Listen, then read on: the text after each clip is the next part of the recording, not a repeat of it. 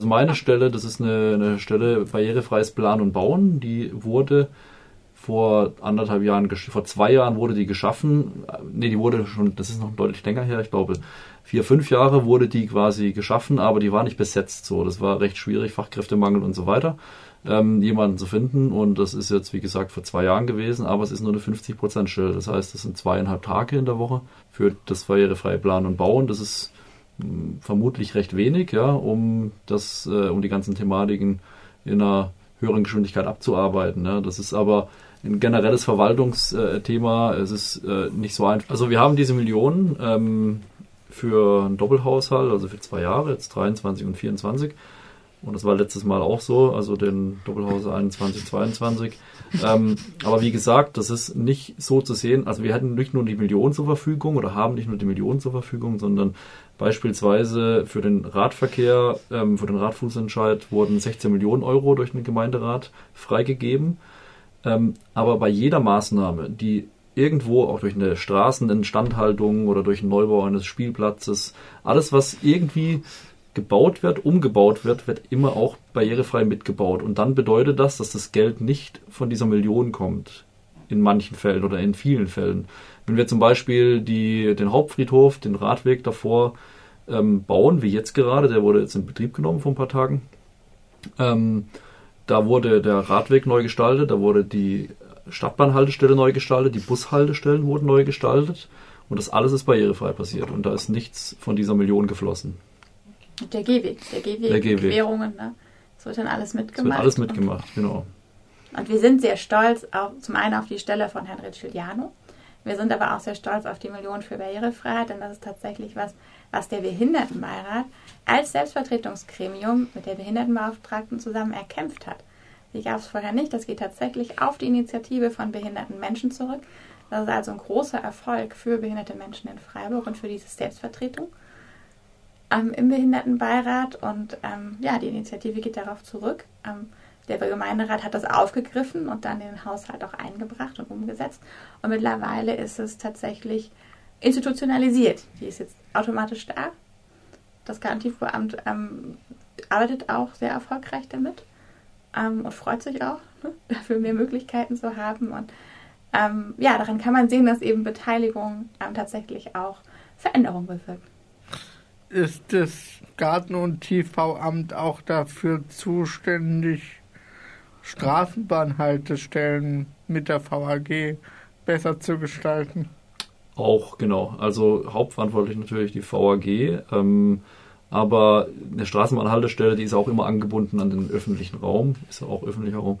Ähm, das heißt dann die Querungen, die dahin führen und auch äh, die Bahnsteige, wie sie angebunden sind und so weiter, das ist dann schon immer, dass wir das irgendwo gemeinsam machen. Ja, mal mehr die VAG, mal mehr wir. Aber ähm, grundsätzlich, wenn da an einer Haltestelle, an einer Stadt Stadtbahnhaltestelle was auffällt, was, getun, was getan werden muss oder verbessert werden kann, dann ist da die VAG der erste Ansprechpartner kann man das besser an unsere, kann man die Haltestellen besser an unsere E-Rollstuhlräder anpassen, dass man ebenerdiger in die Bahn kommt. Das ist, meine ich, äh, bei einem großen Prozentsatz der Haltestellen schon so. Ähm, ich weiß aber, dass es nicht überall geht, zum Beispiel in Kurvenlagen, ne? weil die, Stadt, die Stadtbahn, wenn die in die Kurve fährt, dann schneidet die den, den Gehweg. Das heißt, sie muss so ein bisschen mehr oder weniger drüber fahren ähm, und dann hat man da vermutlich einen Versatz. Das ist aber, da bin ich mir nicht ganz sicher, aber das ist, meine ich, in Oberlinden zum Beispiel der Fall.